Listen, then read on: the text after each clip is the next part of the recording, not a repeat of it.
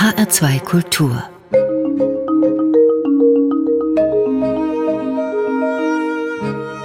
Doppelkopf Heute am Tisch mit der Historikerin Schulamit Wolkow. Das Gespräch mit ihr führt Jochen Rack. Schulamit Wolkow, geboren 1942, ist emeritierte Professorin für moderne europäische Geschichte an der Universität Tel Aviv und hat zuletzt das Buch Deutschland aus jüdischer Sicht veröffentlicht. Frau Wolkow, dieses Buch Deutschland aus jüdischer Sicht, das ist im Jahr 2022 bei uns in Deutschland erschienen, verspricht im Untertitel eine andere Geschichte Deutschlands, die vom 18. Jahrhundert bis in die Gegenwart reicht. Warum war diese andere Geschichte denn nötig? Also die Geschichte der Juden in Deutschland und die Geschichte Deutschlands wurde normalerweise als zwei verschiedene Fächer oder Disziplinen gesehen und sie wurde nicht zusammengetragen. Und ich dachte schon seit langem, dass man soll irgendwie versuchen, die beide, diese beiden Strände zusammenzubringen und eine Geschichte, die sowohl die deutsche Geschichte wie auch die deutsch-jüdische Geschichte zusammenbringt. Nicht eine neben den anderen, sondern in einer Narrative. Und das tut dieses Buch mit mehr oder weniger Erfolg, aber auf jeden Fall, das war die Idee. Jetzt ist ja der Blick der jüdischen Gemeinde auf Deutschland sicherlich ein anderer eben als der der, wie soll man sagen, hier autochthonen Deutschen, die gelebt haben in Deutschland. Wodurch unterscheiden sich denn diese Blickwinkel aus Ihrer Sicht vor allem? Also man kann nicht eine Sache sagen. Erstens, die Juden in Deutschland waren genauso autochton, weil die meisten waren hier schon hunderte von Jahren und nicht alle anderen Deutschen waren hier schon so lange. Also es ist nicht richtig eine ursprüngliche oder grundsätzliche Unterschied. Und die Juden natürlich von ihrer Position, nicht auf der Seite, aber an eine andere Position. Man kann es vergleichen mit Frauengeschichte. Frauengeschichte haben zwei Ziele. Das eine ist, dass man wird nicht vergessen die Frauen, die auch damals gelebt haben. Und die zweite ist, dass man durch die Frauen oder Frauenposition die normale Hauptlinie der Geschichte oder Hauptnarrativ ändert. Das hat man schon Karl Marx Mitte des 19. Jahrhunderts versucht, die Geschichte durch die proletarische Seite neu zu erzählen. Und das versuchen wir immer wieder zu tun, nämlich nicht immer die hegemoniale Narrative zu wiederholen, mit mehr oder weniger Einzelheiten, sondern von einer anderen Perspektive auf derselbe Geschichte zu gucken. Und das kann man auch durch diese jüdische Perspektive tun. Ich dachte auch, dass das ist wichtig für Deutschland, diese besondere Perspektive, da die Juden in Deutschland am Ende in, in solche Abgrund gefallen sind. Oder sollen wir sagen, die Deutschen sind in den Abgrund gefallen. Und deshalb sind die Juden nicht einfach noch eine Minderheit, sondern eine Minderheit mit einem besonderen Gewicht. Wenn Sie jetzt mal versuchen würden zu erklären, was denn dann aus dieser jüdischen Perspektive für ein Licht fällt auf die deutsche Geschichte, die die traditionelle deutsche Geschichtsschreibung so nicht gesehen hat. Also das Buch hat zwölf Kapitel und in jedem Kapitel versuchte ich etwas neu zu zeigen, in der Tat. Also wenn wir nehmen zum Beispiel das erste Kapitel, behandelt die Aufklärung und ich zeige, wie eigentlich intolerant die deutsche Aufklärung war. Also, dass die deutsche Aufklärung nicht nur weiß war, das wissen wir schon von anderen Erzählungen. Aber hier kommt diese Toleranzaspekte.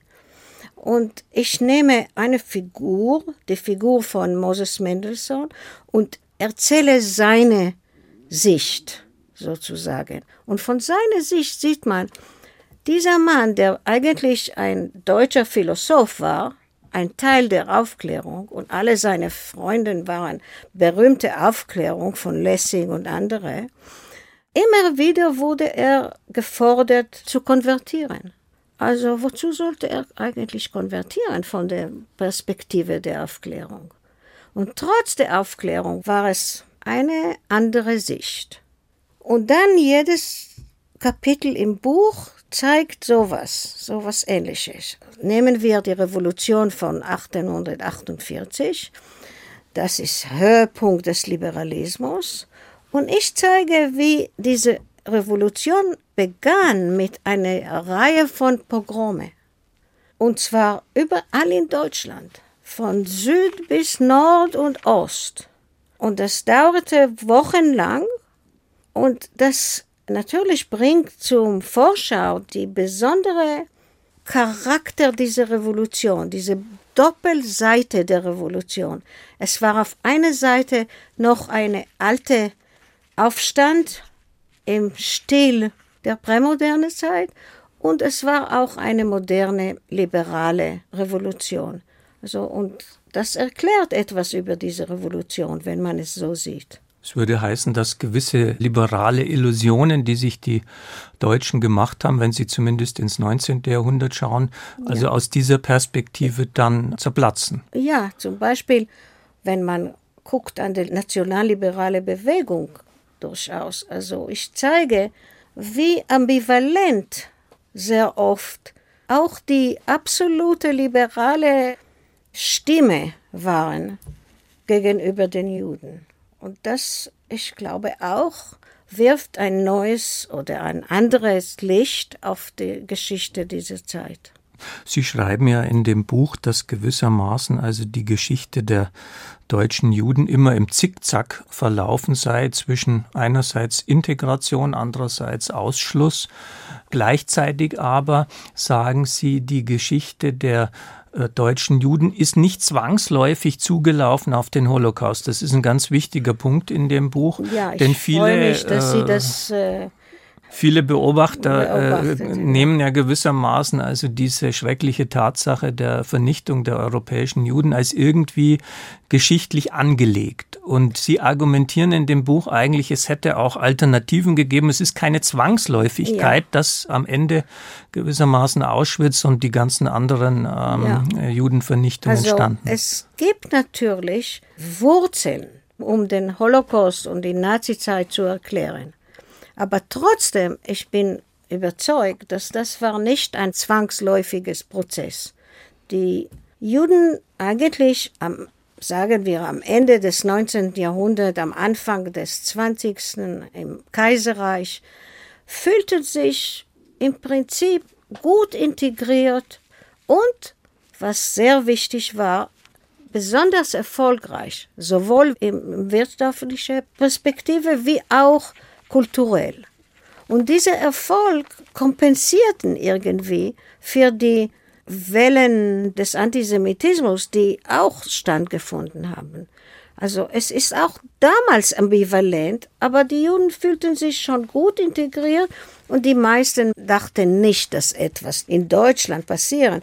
In der Tat sagt man, dass wenn man damals fragte, wo könnte etwas den Juden passieren, dann würde man sagen in Frankreich, weil das war die Zeit des Dreyfus? Dreyfus-Prozess, ja. ja.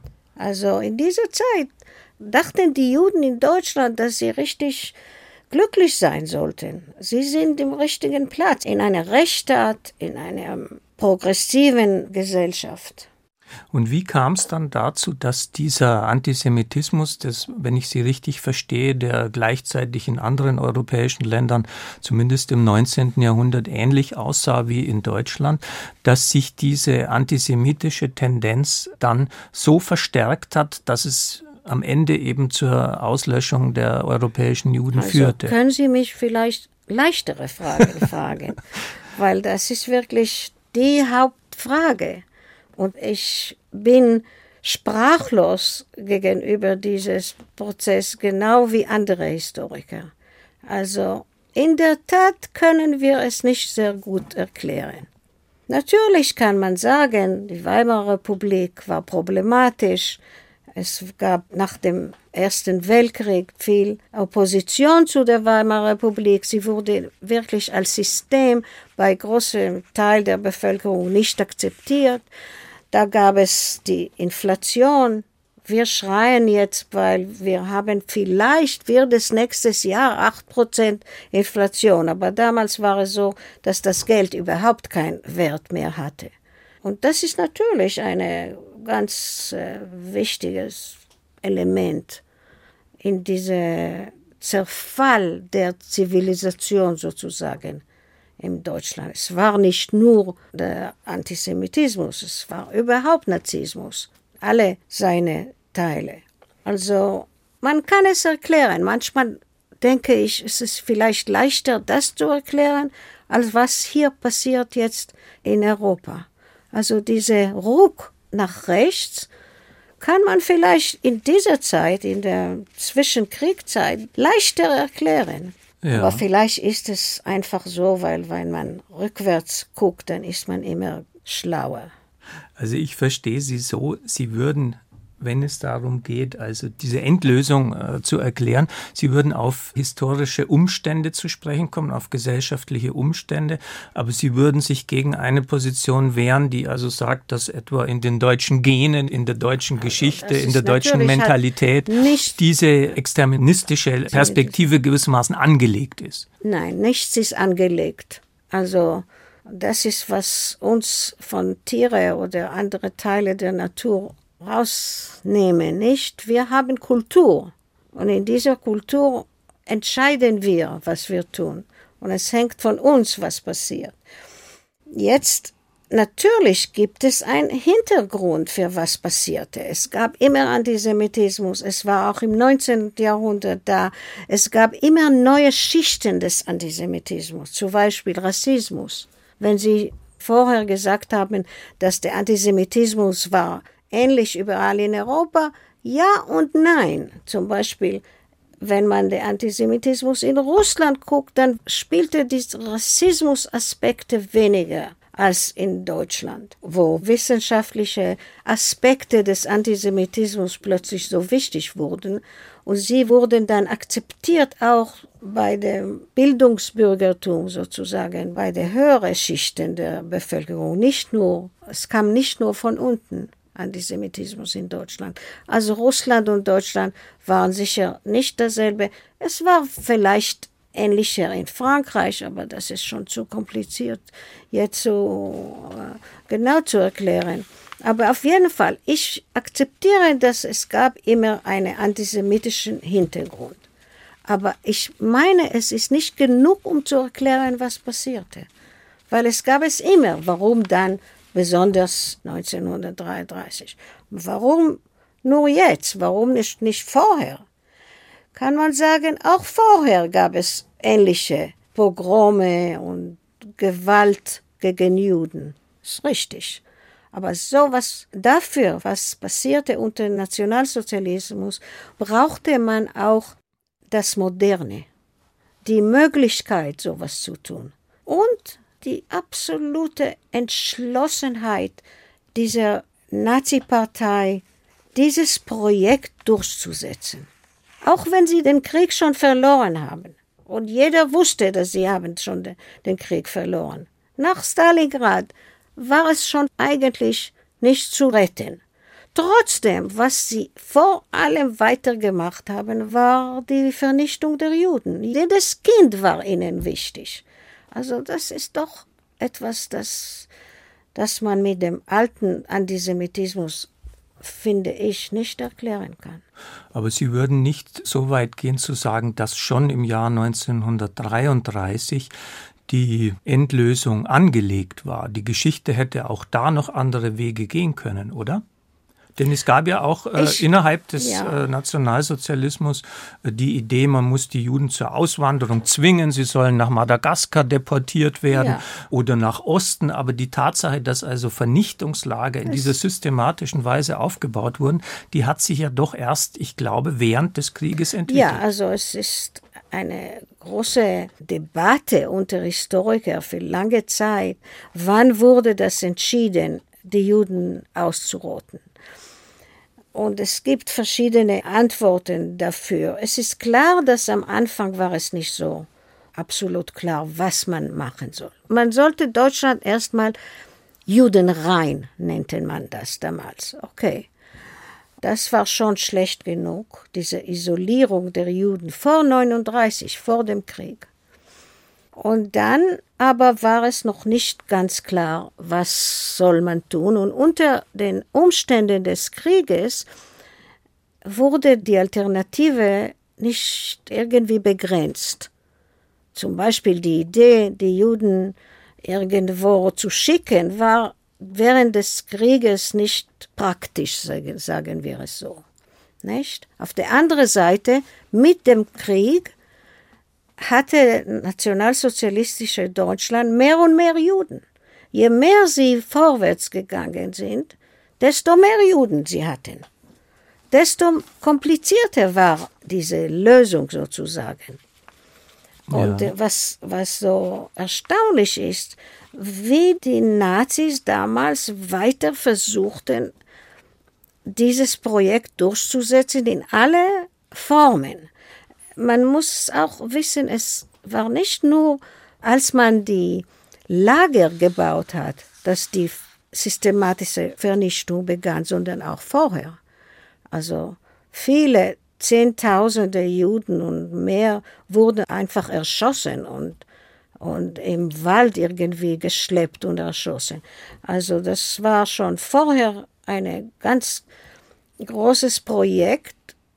Also das finde ich ist eine bis jetzt nicht richtig erklärte Situation. Vielleicht können wir das nicht mehr erklären, aber wir tun, was wir können. Frau Wolkow, wir hören die erste Musik, die Sie mitgebracht haben. Es ist ein Song aus dem Musical Anatevka, If I Were a Rich Man. Sie haben sich diesen Song gewünscht auf Hebräisch. Ursprünglich ist dieses Musical ein amerikanisches, also englischsprachiges Musical.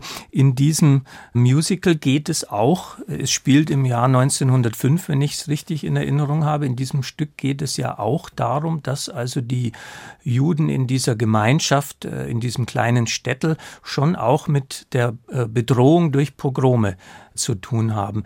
Deshalb äh, will ich Sie jetzt fragen, dieses Stück haben Sie sicherlich auch aus einem bestimmten Grund ausgewählt, weil es zu unserer Thematik passt. Eigentlich habe ich es ursprünglich gewählt, weil es mit meinem Leben zu tun hat. Also ich lebe schon jetzt schon etwa zwölf Jahre oder teilweise in Deutschland und mein Mann ist ein Regisseur, der die Anatevka auf der Bühne gebracht hat in München vor acht Jahren vielleicht, weiß ich nicht genau jetzt.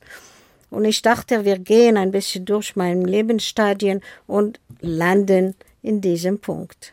Dann hören wir jetzt aus dem Musical Anatevka den Song If I Were a Rich Man, eine Aufnahme mit dem Tevja Ensemble aus dem Jahr 1966. ריבונו של עולם, הרבה עניים מרודים בראת בעולמך. כמובן, אני יודע שזה לא בושה להיות קבצן, אבל מצד שני זה גם לא כבוד כל כך גדול. אז מה כבר היה נורא כל כך לו היה לי איזה אוצר קטן? לו הייתי רוטשילד,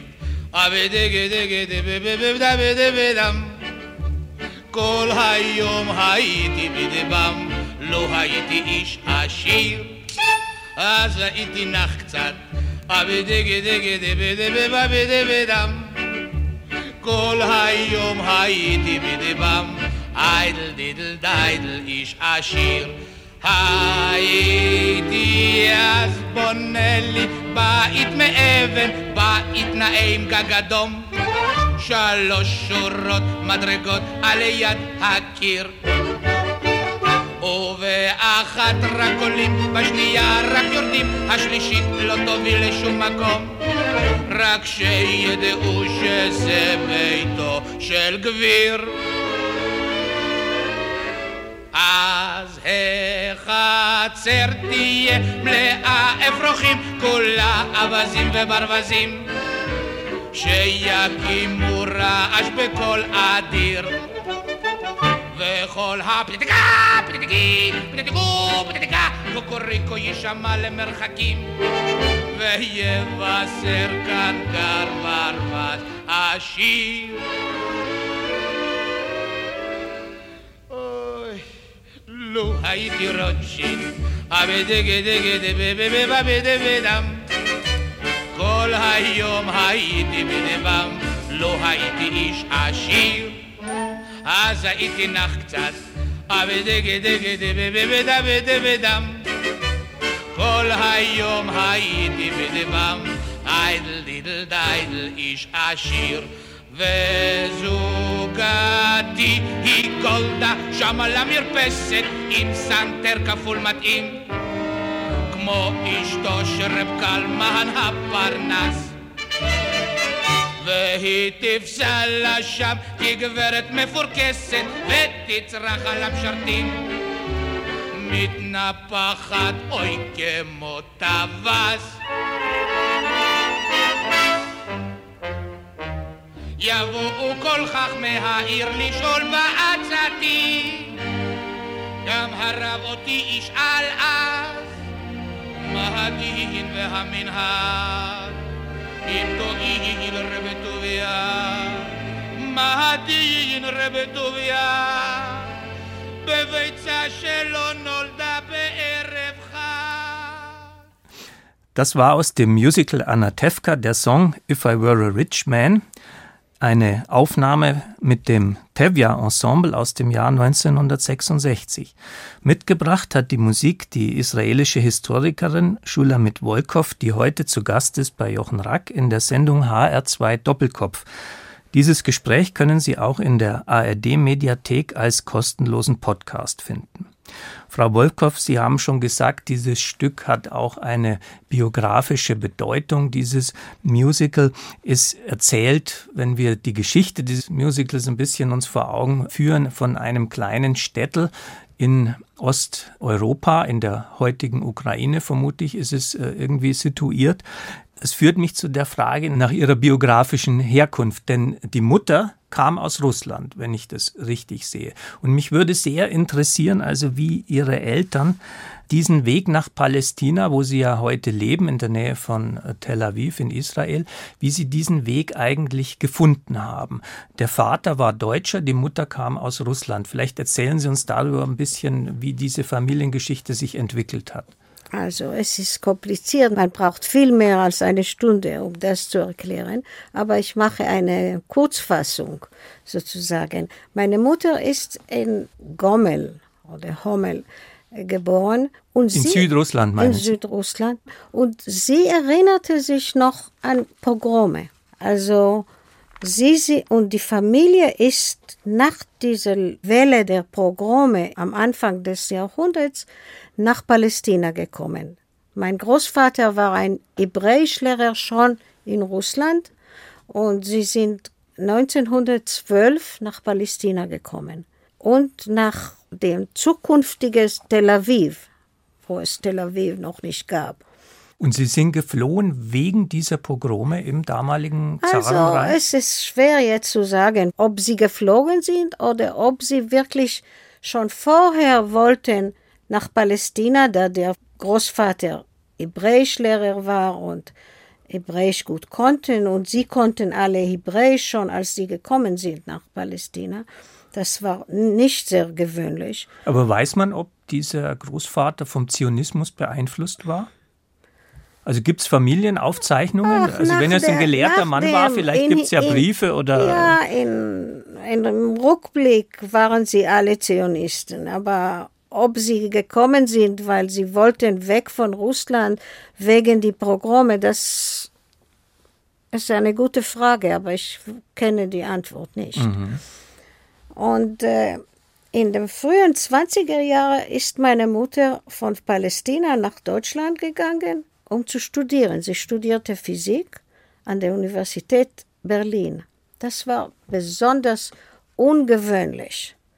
Also Frau, aus Palästina, Jüdin und sie studiert Physik. Und dort, Aber warum in Deutschland? Warum nicht? Das war, dort saß Einstein, dort saß Planck. Es gab gute, gute Gründe, nach Deutschland zu kommen und sie war nicht die einzige. Also es war ziemlich bekannt, dass Juden, die wirklich unter Juden, nicht nur unter Juden, auch viele Amerikaner sind nach Deutschland gekommen in dieser Zeit. Dort hat sie aber am Ende Medizin studiert. Sie war eine Ärztin und sie hat dort meinen Vater getroffen, der Jura studiert an der Universität Berlin. Er ist in Baden-Baden geboren und von einer sehr assimilierten Familie, wusste nichts vom Judentum und hat in Berlin diese Gruppe von Zionisten und Juden aus Osteuropa getroffen. Und dann am Ende ist er in 33, als man ihn von der Universität Berlin wegjagte, hatte er seinen Koffer genommen und nach Palästina gefahren. Wegen der Mutter? Aus Liebe? Hauptsächlich wegen Hitler. Es sind ja aber auch viele geblieben. Es war nicht jedem ja, schon 33 klar, jeder, dass nach dieser ersten Pogromwelle dann war sozusagen. So klug. Also er hat schon verstanden in diesem Punkt, dass er soll nicht dort bleiben. Er war nicht sicher. Die Tatsache, dass meine Mutter war schon weggegangen, zurück nach Palästina, das hat natürlich geholfen. Also es war wie immer in Geschichte, es gibt nicht nur eine Erklärung, es gibt mehr als eine Erklärung. Und wie hat er sich dann äh, dort in Palästina neu eingewurzelt. Er Nein. hat ja seinen Namen geändert, das weiß ich aus dem Wikipedia-Eintrag, der zu ja. ihrem Namen existiert. Der nannte sich dann Uriadin. Ich weiß nicht. Uriadin. Oder Uriadin, worauf äh, dieser Name anspielt. Vielleicht können Sie uns das erklären und warum er überhaupt seinen Namen weggegeben hat. Denn das würde ja bedeuten, also, dass er also seinen Namen dann mit diesem Nazi-Deutschland identifiziert hat, oder? Kann sein. Aber es war auch in Palästina nicht ungewöhnlich, dass man neue Namen nimmt. Zum Beispiel, mein Vater hieß Rudolf Otto Heinsheimer. Das klang in Palästina total fremd und war ganz unmöglich. Also von Rudolf, Rudi wurde Uri. Und wenn Sie mich äh, fragen, das hat vielleicht zu tun damit, dass der Name Uri ist nicht unbekannt in dem Gegend, wo er lebte. Und das ist auch ein hebräischer Name, es hat eine Bedeutung. Und dann. Und der Nachname, dieses Und den Nachname hat er nur später geändert, nachdem der Staat Israel etabliert wurde. Und dann hatte Ben Gurion gefordert, dass alle hohe Beamten nehmen neue hebräische Namen. Und mein Vater war schon damals ein sehr hoher Beamter in der wachsenden Justizministerium von dem Staat Israel. Jetzt haben Sie gesagt, der Vater kam aus einer assimilierten Familie. Ich weiß nicht von der mütterlichen Seite, das klingt vielleicht etwas traditioneller. Wie haben Sie denn selber dann in dieser Kindheit, als dann schon auch der Staat Israel sich etabliert hat, wie haben Sie diese jüdische Kultur überhaupt aufgenommen? Also es gibt ja Juden, die sich als Atheisten bezeichnen, die also auch mit der traditionellen Religion äh, nichts zu tun haben wollen. Und, und, andere, die sehr äh, orthodox äh, bis heute ja, also die ganzen Regeln und so weiter einhalten. Wie ist es in Ihrer Familie gewesen? Nein, diese Menschen, die damals aus Russland gekommen sind, wollten säkular sein. Sie waren nicht religiös. Auch mein Großvater, der noch traditionell irgendwie war und zur Synagoge gegangen ist und so weiter und wusste viel vom Judentum und von religiösem Judentum, war im Geist sozusagen ein säkularer Mensch. Und meine Mutter war total säkular. Wir hatten keine Religion zu Hause. Und es ist möglich, wenn man in Israel lebt.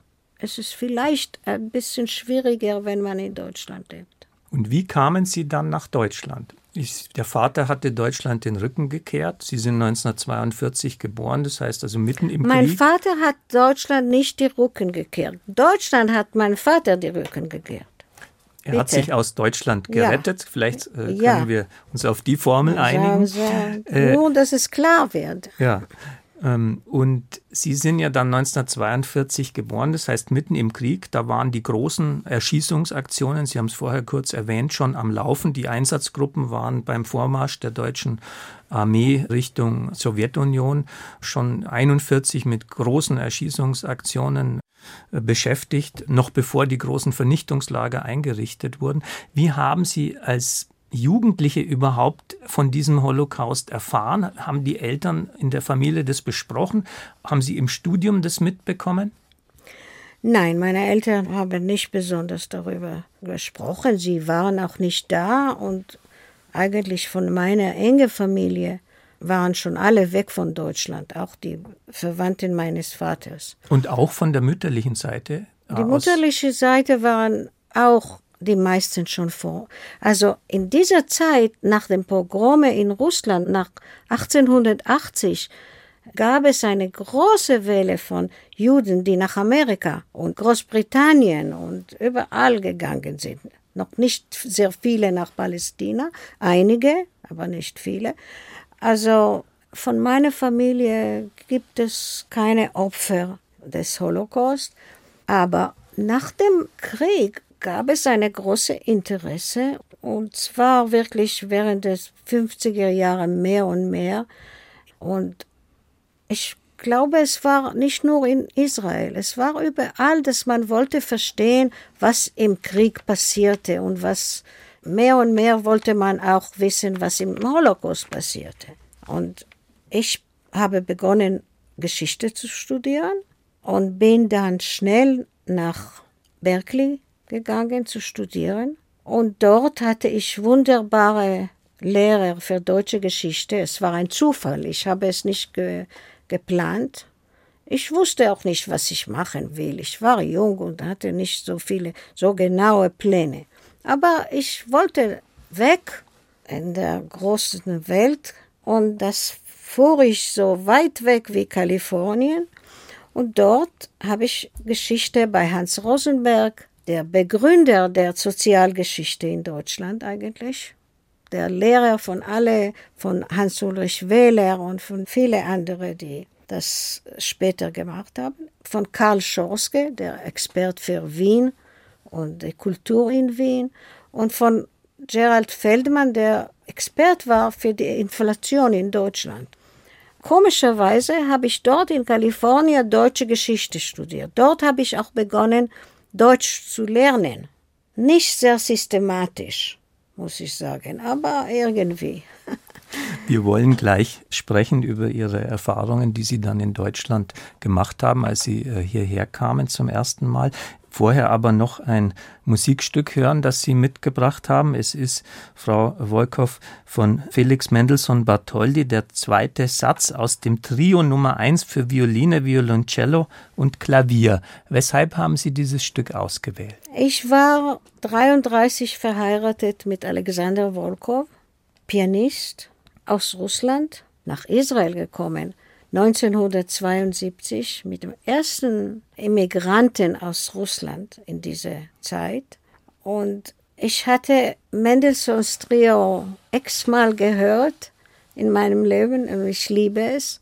Und es erinnert mich an meinen Mann. Er ist 2006 gestorben. Dann hören wir jetzt von Felix Mendelssohn Bartholdy den zweiten Satz aus dem Trio Nummer 1 in D-Moll für Violine, Violoncello und Klavier, gespielt vom Ensemble Trio Metral, eine Aufnahme aus dem Jahr 2018.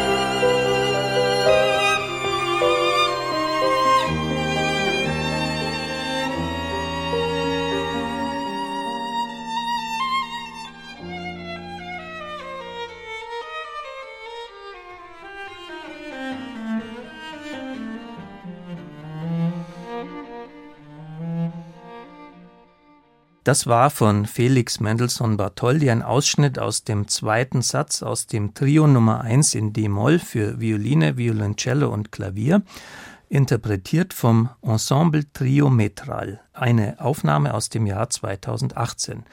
Mitgebracht hat die Musik die Historikerin Schulamit Wolkow, die heute zu Gast ist bei Jochen Rack in der Sendung HR2 Doppelkopf.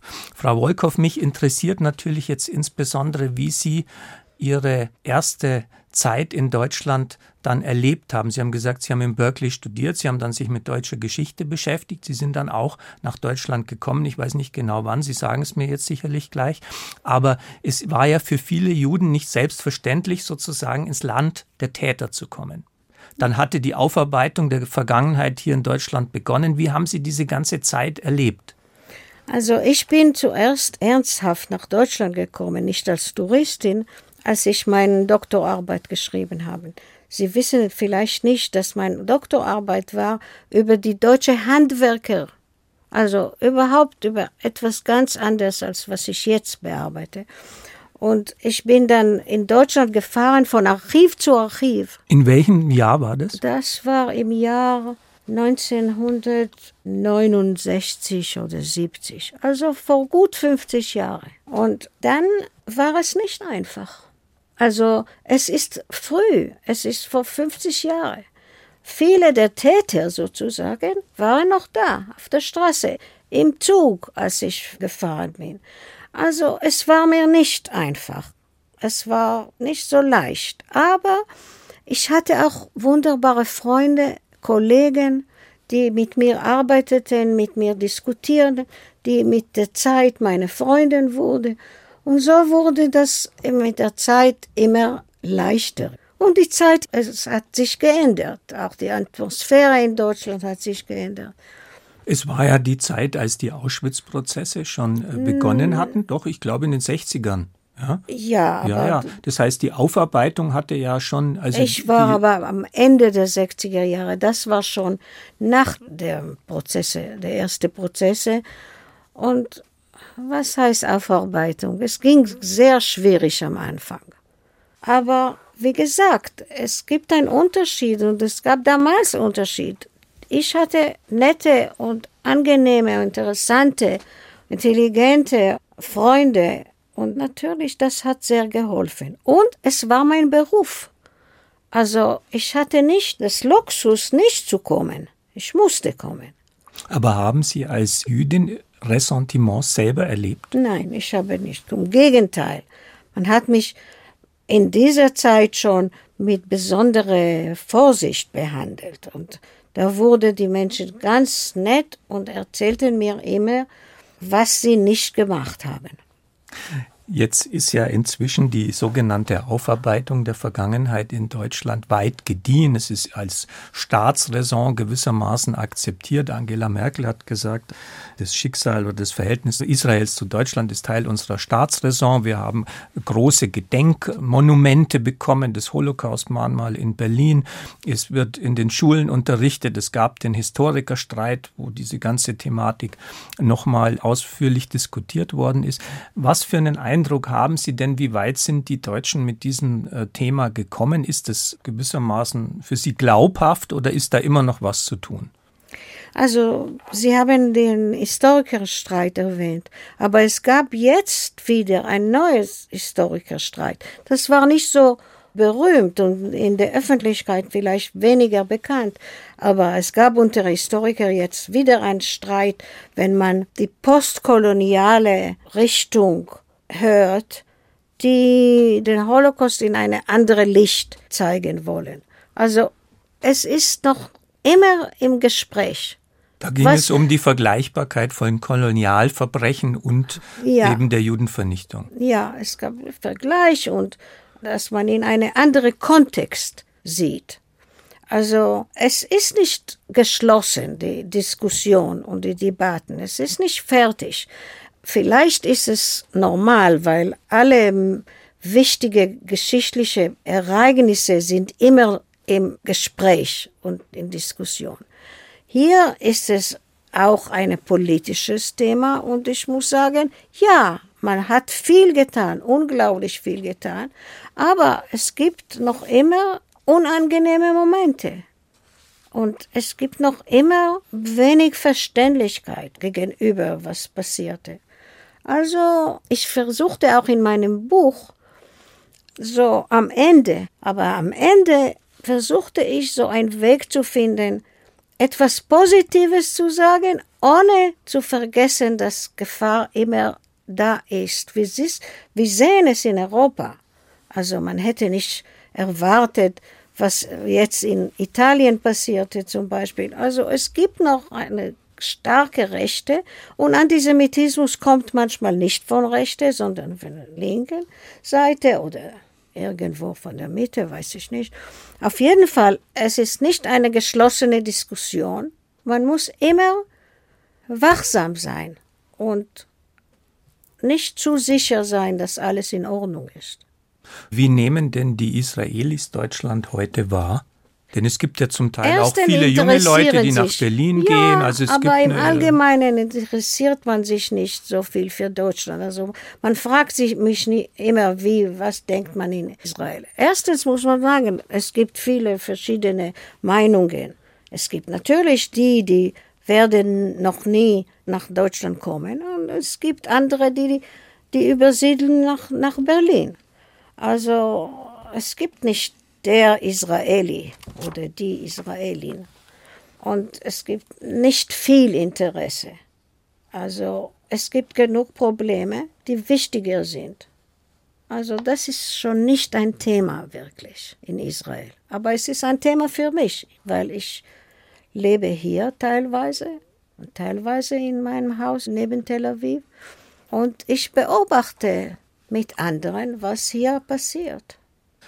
Frau Wolkow, unsere Zeit bei HR2 Doppelkopf geht leider schon zu Ende. Ich hätte Sie gern noch das ein oder andere gefragt. Vielen Dank, dass Sie sich die Zeit für dieses Gespräch genommen haben. Das war die Sendung HR2 Doppelkopf mit der israelischen Historikerin Schulamit Wolkow. Dieses Gespräch finden Sie in der ARD Audiothek, dem kostenlosen Angebot für Podcasts aller Art. Die ARD Audiothek App können Sie auch auf Ihr Smartphone oder Tablet laden. Am Mikrofon verabschiedet sich Jochen Rack und bittet Frau Wolkow aber noch die letzte Musik anzusagen, die sie mitgebracht hat. Von John Baez, We Shall Overcome. Also, ich habe dieses Stück ausgewählt während meiner Zeit in Berkeley. Ich kam nach Berkeley im Herbst 1964. Dann begann diese Bewegung, der Studentenbewegung in, in Berkeley, das war natürlich eine Haupterfahrung für mich als Foreign Student, als Studentin von Ausland. Und die, die Figur, die immer wieder da erschien, war John Baez. Also. Und dieser Song, We Shall Overcome, ist ja in gewisser Maße ein Gassenhauer geworden. Ja, das war wie ein Hit. Dann hören wir jetzt von John Baez We Shall Overcome. Would you like to sing We Shall Overcome?